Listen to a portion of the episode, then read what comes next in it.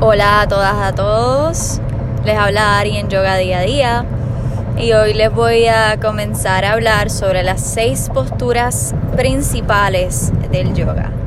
Así que eh, según el Hatha Yoga Pradipika, se recomiendan estas seis posturas como las principales. Son algo así como eh, los colores primarios, de donde hay unos colores primarios que de ahí se hacen las combinaciones para que surjan los demás colores. Pues asimismo, estas posturas principales son los movimientos esenciales del cuerpo para que todas las demás posturas puedan realizarse. El cuerpo tiene varios movimientos de la columna, que son los que hay que mantener realizando para que la columna esté en óptima condición, tenga el acondicionamiento necesario y esos músculos que tienen que ver con ese movimiento estén fortalecidos y estirados, las dos cosas deben estar igual para que haya el balance adecuado.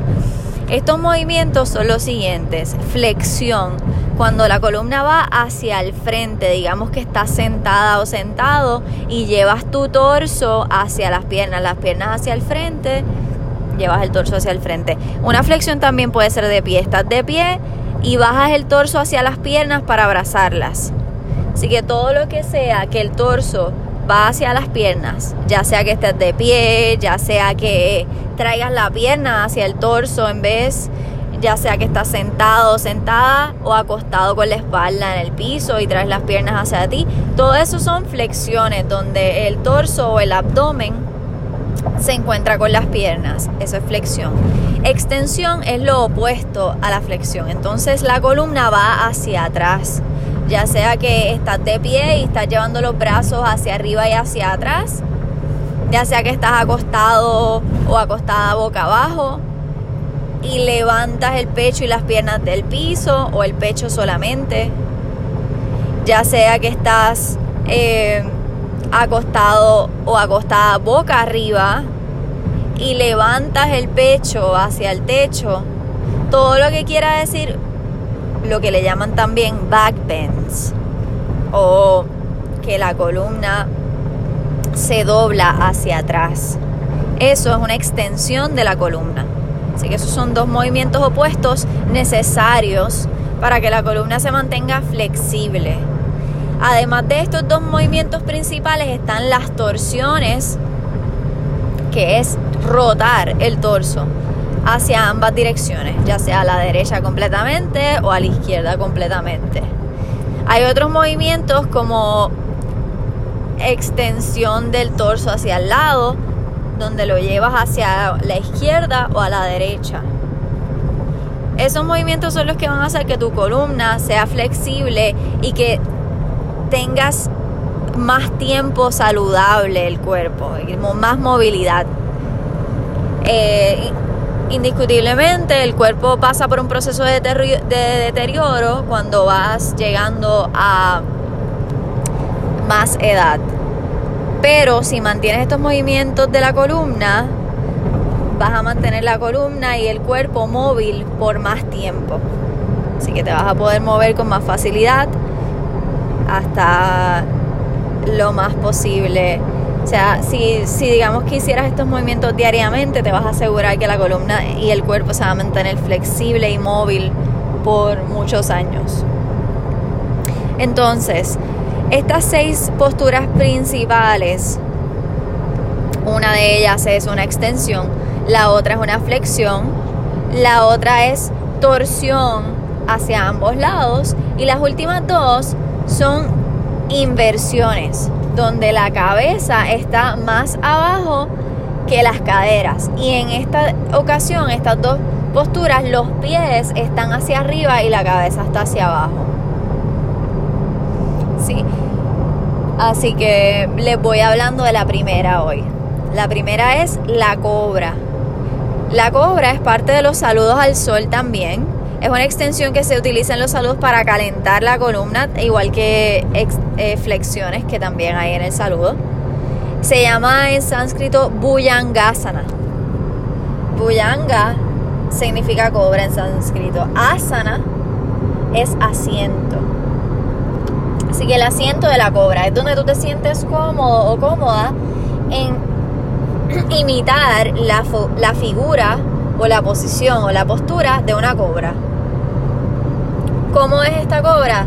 Estás acostado o acostado boca abajo. Las piernas están estiradas y juntas como si fuera la, la cola de una culebra o una cobra. Literalmente los pies apuntados y juntos, todas las piernas juntas completamente, como si fuera una sola pieza, como si fueran la cola de la cobra. Las manos a los lados del pecho, en el piso firmes, las palmas de las manos a los lados del pecho en el piso firmes y de ahí comienzas a levantar la parte alta de la columna, que es cabeza, cuello y pecho fuera del piso, ayudándote con el apoyo de tus manos, pero utilizando los músculos de la espalda alta para lograr levantar, extender la parte alta de la columna. O sea que hay una contracción de los músculos de la espalda alta que están trabajando para que se extiendan los músculos de al frente de la columna, que son el pecho y el abdomen. Así que mientras unos están en estiramiento, que son en extensión, otros están en contracción, que activos, están activos haciendo trabajo. Otra vez, los que están en extensión son los que están en estiramiento, que son los de la parte de al frente de la columna, pecho y abdomen mientras que los que están haciendo el trabajo de contracción, de activación para levantar la columna son los de la espalda alta. Esta es la primera y principal extensión de la columna, que se llama cobra. Aquí, para un alineamiento ideal, los hombros se quedan relajados, lejos del cuello y de las orejas, como si estuvieras de pie regular.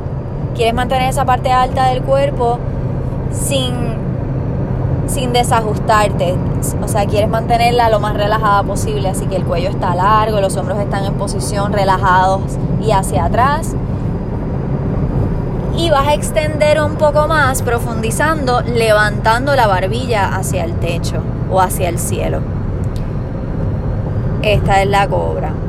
Idealmente compruebas que estás utilizando los músculos de la espalda para levantarte. Si logras despegar las manos del piso y mantener la altura de la columna, o sea, el pecho fuera del piso.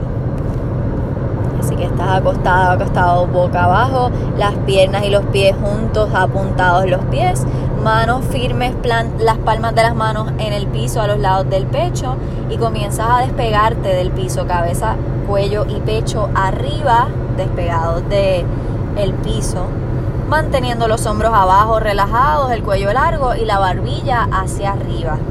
Esa es la cobra.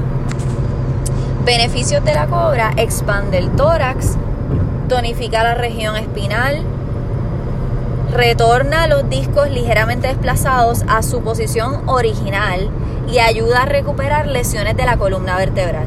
Así que tienes todos estos beneficios, además de que ayuda cardiovascularmente, los pulmones se ensanchan y logran una mejor respiración.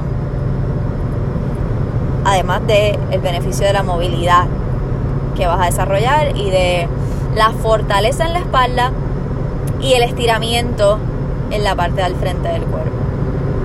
Ayuda también a eliminar o eh, prevenir la joroba, lo que le llaman la joroba, que es cuando la espalda alta se encorva hacia el, hacia el frente y uno está caído hacia el frente de la columna. Esto pasa también cuando trabajamos mucho en oficinas, eh, frente a la computadora o simplemente estamos mirando el celular un montón, vamos perdiendo eh, la curvatura natural del cuello en la parte de atrás.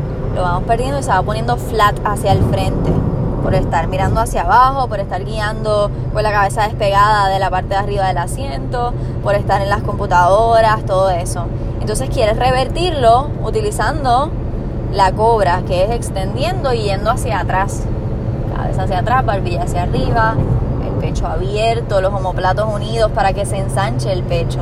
Que tiene que también ver con el, el cuarto chakra, que es el cuarto chakra, es el de el amor, el del corazón, el de la compasión, el de dejar ir.